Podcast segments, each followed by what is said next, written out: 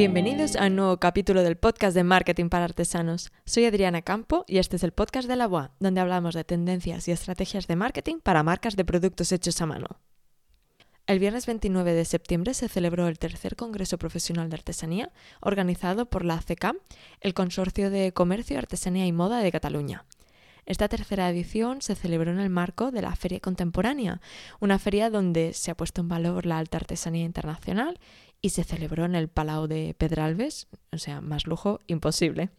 El congreso de este año pues ha tenido el lema que el mundo del lujo reivindica la alta artesanía. Y en este englobo más de 15 ponentes que contratan, seleccionan o amplifican a profesionales de la artesanía. Había desde medios de comunicación, diseñadores, interioristas, hostelería, formación, galerías.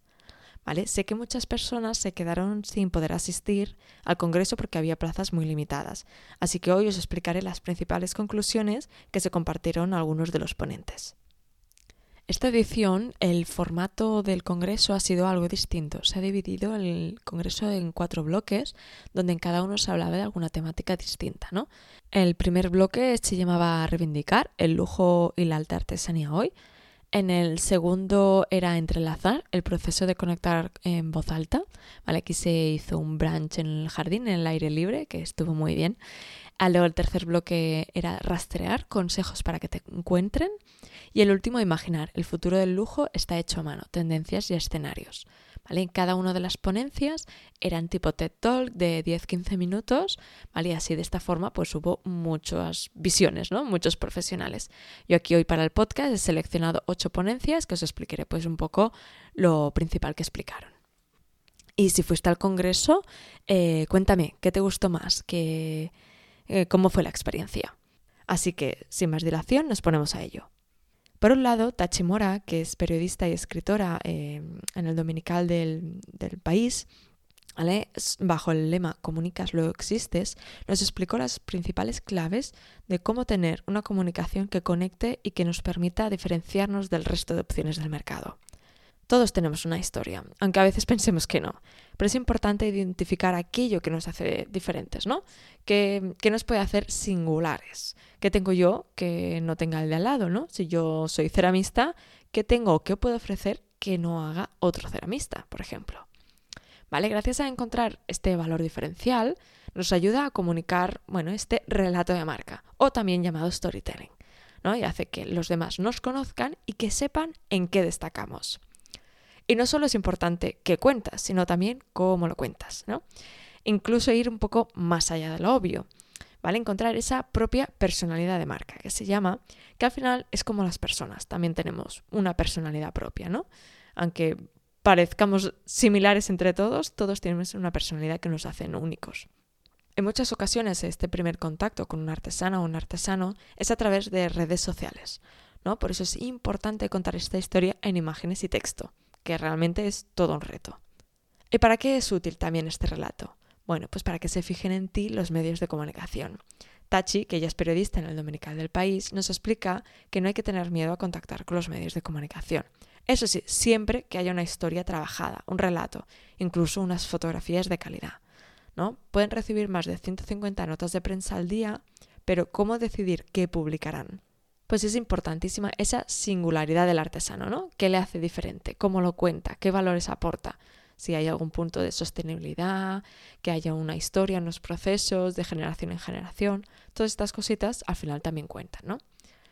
Como conclusión, nos explicaba Tachi, ¿no? El marketing se tiene que ver como una inversión, no como un gasto.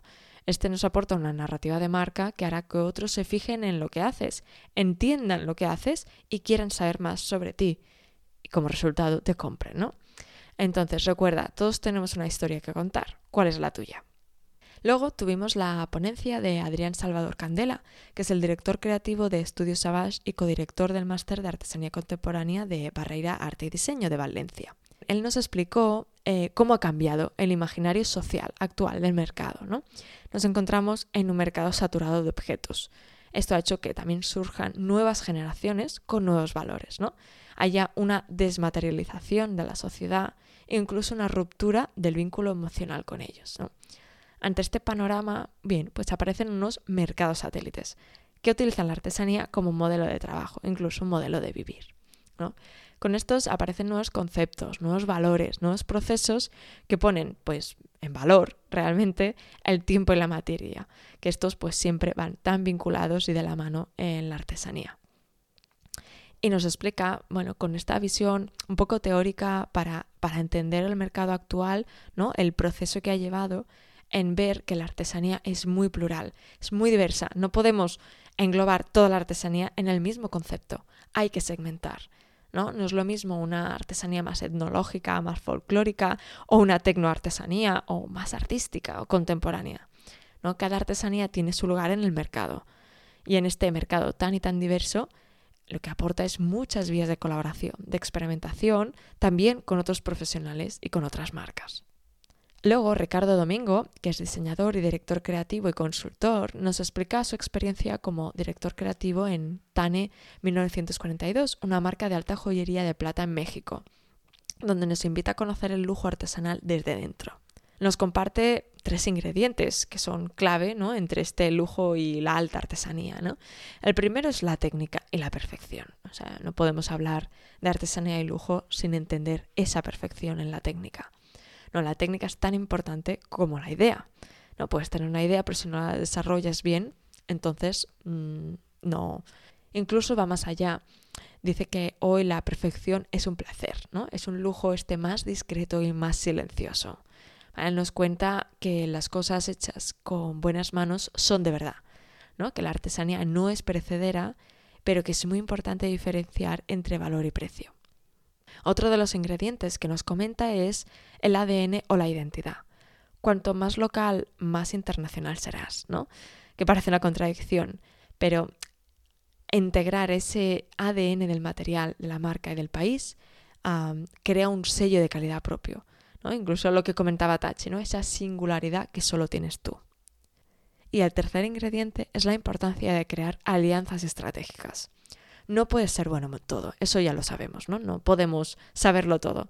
Entonces, él nos recomienda aliarnos, ¿no? De que te, te busques aquellas personas que, que, te puedan ayudar y que te ayuden a llegar más lejos, ¿no? Incluso también para llegar a esos públicos objetivos que igual tú no sabrías cómo llegar, ¿no? Como los públicos más jóvenes.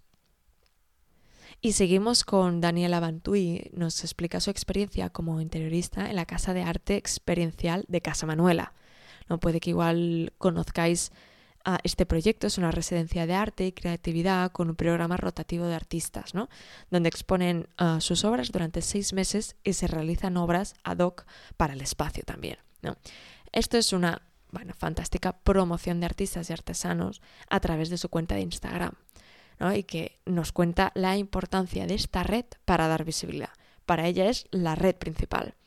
¿No? Explica cómo Instagram es un gran amplificador para conseguir visibilidad y además explicar tu historia, ¿no? ¿Qué, métodos utiliza ella para encontrar artistas? ¿no? Porque está constantemente buscando artistas. Bueno, pues sí que hay una parte que va a eventos presenciales, ¿no? Como ferias, congresos o tiendas, pero también los encuentra por Instagram. Y aunque pueda conocer al artista presencialmente o en un acto físico, lo primero que hace es ver su cuenta de Instagram porque esta al final actúa como un currículum o un portafolio, ¿no? Además comentó que así pues también puede guardar los perfiles que le gusta y tenerlos todos mucho más a mano, ¿no? Así que ella nos explicó como gran defensora de esta herramienta, ¿no? De verlo como una herramienta de trabajo, ¿no? Que nos permita transmitir, pues, quiénes somos, qué hacemos, qué nos inspira, cómo trabajamos, ¿no? Y así, de esta forma, captar la atención, diferenciarse y ser encontrado. Importantísimo. Luego Gemma Serra, que recibió un premio a la mejor marca artesana en 2019, nos explicó su experiencia en su marca Valpagés. En esta marca elabora zapatillas artesanales de muy alta calidad, ¿vale? Como una reinvención del calzado tradicional, pero adaptado a la hora, ¿no? Esta pues trabaja con artesanas y nos contó cómo fue su, su forma de trabajar con ellas, ¿no? no fue fácil a la primera, ni encontró las personas adecuadas al inicio, ¿no? Pero por eso es tan importante encontrar ese punto de entendimiento, ¿no? La forma de colaborar, que siempre es posible encontrar esa forma de, de entenderse. Incluso ella nos contaba, iba un poco más allá, ¿no? Cómo crear una marca de zapatos dentro del sector de la moda, que sabemos que el sector de la moda es súper competitivo, súper fugaz, ¿no? Ah, pues eso, cómo crear una marca de zapatos de alta calidad que tiene otros tempos, ¿no? Hay otras cantidades y cómo hacerlo todo esto rentable. Hay una forma de encontrar un equilibrio para industrializar sin perder la esencia artesanal. Bueno, aún son incógnitas que no tienen una respuesta clara, ¿no? Y que, bueno, pues se basan en la experiencia de cada uno, y, pero es algo que nos estamos encontrando cada vez más con, con muchas marcas, ¿no? Y luego finalmente nos cuenta que ella como arquitecta, ¿no? Cómo le ha influenciado la arquitectura, el diseño, el entorno para llevarla hasta aquí, ¿no? Y entender la artesanía como un vínculo que hable de ti. Que esta incluye pues apostar por un proyecto que te motive realmente y ser una forma de vivir. A continuación, Marta Parera, que es directora de marketing de Anima Hotels, nos explicó la experiencia del Hotel Neri con la alta artesanía. Este es un hotel de lujo en Barcelona donde tiene un cliente poco sensible al precio. La experiencia va mucho más allá de la estancia, sino que también todos los complementos, decoración y detalles alrededor em, forman parte de la experiencia esta exclusiva e intangible del huésped. ¿no? Nos explicó que desde hace 25 años el Hotel Neri apuesta por una artesanía local y sobre todo por la alta artesanía tanto en la selección como la coedición de piezas junto a los artesanos, ¿no? colaborando en el proceso creativo ah, entre el profesional artesanal y el hotel. Y nos explicó cómo encuentran a todos estos artesanos con los que trabajan, ¿no? Pues bueno, lo hacen con procesos muy diversos, desde analizando, buscando de forma activa a través del boca a boca, callejeando, preguntando por el barrio, ¿no? Por lo tanto, es importante ver los hoteles hoy como amplificadores y altavoces de artesanos que tienen bueno, una búsqueda de esta transmisión de la cultura local y, propia. ¿no? También nos explicó que habían añadido a las experiencias para potenciarlo dentro y fuera del hotel, ¿no? desde creación de rutas con ateliers de artesanos, a visitar tiendas centenarias, ver restaurantes tradicionales, visitar galerías de arte. Y la pregunta final, ¿no? ¿Cómo trabajar con el Hotel Neri? ¿Cómo, cómo lo hacen? ¿no? ¿Qué, ¿Qué consejo dieron? Bueno, pues Marta dijo que sin tener ningún tipo de miedo hay que llamar a la puerta a estos sitios porque al final lo están buscando de forma activa. Y por último, me gustaría explicaros la ponencia de Rosa Muñoz de la consultoría Ohio, que presentó las conclusiones del estudio que realizó para el World Craft Council sobre eh, The European Market for Crafts, como primicia. Realmente lo presentó en e, el, Congreso, ¿no? Y presentó unos resultados muy interesantes, ¿no? Por ejemplo, eh, explicó que el tamaño estimado del mercado europeo de la artesanía es de 153 millones de consumidores, ¿vale? Y que mueven unos 50.000 millones de euros a nivel de valor, ¿no? Y se calcula que en 2022 el gasto anual promedio en artesanía del comprador europeo fue de 345 euros. Siguiendo con el estudio, nos explicó que los sectores que más compran son, em, por orden, ¿no? la cerámica, luego el textil, madera y la joyería. Y que las principales motivaciones de compra de artículos artesanales es, por un lado, el valorar la técnica y la historia que hay detrás, por su exclusividad, ¿no? de que no hay dos piezas igual, y porque tienen un vínculo especial también con la artesanía. Y hablando del futuro de la artesanía, algunas de las principales tendencias que presentaron fueron, por un lado, eh, el llamado Crafts and Technology, donde se cuestionaban, eh, ¿es la impresión 3D o el código una artesanía también, ¿no? La fabricación digital, como también el control numérico, la programación y, bueno, otras herramientas que se pueden usar para generar artefactos a mano, entre comillas, ¿no? Y se ha abierto aquí todo un campo donde el maker puede, bueno, se encuentra con, con un reto de la concepción tradicional de la artesanía, ¿no? Y hablaba luego también sobre la cultura hacker, ¿no? Eh, hackear materiales es un signo de, bueno, de nuestra era, ¿no? Desde la creación de carne cultivada, piel orgánica o piedra natural texturizada como madera, ¿no? Muchos de estos hacks, por así decirlo, están motivados para, para proponer alternativas, ¿no? Que se desvían de la concepción, tal como el arte cuando cuestiona los límites, ¿no? Y luego, por último, hablaba del make it simple, ¿no? Como como esos compradores que compran menos objetos y se consumen más experiencias, desde viajes, conciertos, comidas fuera o incluso chefs en casa, ¿no? bueno, es un cambio de paradigma que busca pues esta vida un poco más simple, igual más económica y más esencial, ¿no? Y ya para acabar las conclusiones del, em, del estudio, ¿vale? se ve como uno de los principales impulsores del cambio la artesanía, ¿no? Eh, de estas colaboraciones también podrán surgir perfiles híbridos que serán difíciles de clasificar. Ya hoy en día es difícil decir que, es artesano, que es ser artista y que es ser diseñador, ¿no? Cuando a veces se mezclan todas, ¿no? Pues cada vez se irá pues, surgiendo más y más perfiles híbridos, ¿no? Y luego comentaba como estos nuevos empleos pues también requerirán competencias de uso de nuevas herramientas tecnológicas, como la inteligencia artificial o la impresión 3D, ¿no? Y por último, bueno, pues sobre todo comentar que, hay un interés actual del consumidor hacia la sostenibilidad, uso de materiales locales y la producción local. Entonces, todo esto se puede aprovechar ah, para cada uno de, los negocios propios, ¿no? El, informe de Ohio de la World Craft Council os lo dejaré enlazado para que podáis ver ah, todo el, el informe, ¿vale? Porque aquí solo he dado unas pinceladas, pero podéis ver todo el informe, eh, estará colgado en, las notas del podcast. ¿Vale? Y hasta aquí, bueno, pues las, estas principales conclusiones, ¿no? Con esto, pues animaros a ver este sector como una vía mm, más a tener en cuenta vuestras estrategias de visibilidad, ¿no?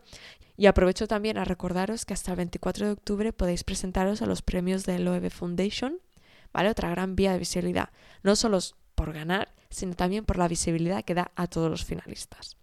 ¿Vale? Y ahora sí, lo dejamos aquí. Espero que te haya gustado el capítulo de hoy, que te parezca práctico y hayas aprendido cosas. Eh, te recomiendo que te suscribas al podcast para no perderte los próximos capítulos. Puedes seguirnos en Spotify, Evox y Apple Podcast. Y recuerda darte de alta nuestro newsletter para recibir todo el contenido que compartimos. Puedes hacerlo en www.laboa.com barra newsletter. Y si tienes dudas de cómo enfocar la estrategia de tu negocio, somos una consultoría de marketing para empresas donde la artesanía y el diseño son la esencia de su marca. Y antes de que te vayas, muchísimas gracias por haber llegado hasta aquí. Te estaré eternamente agradecida por suscribirte a este podcast, comentarlo o incluso valorarlo. Gracias y nos escuchamos el próximo capítulo.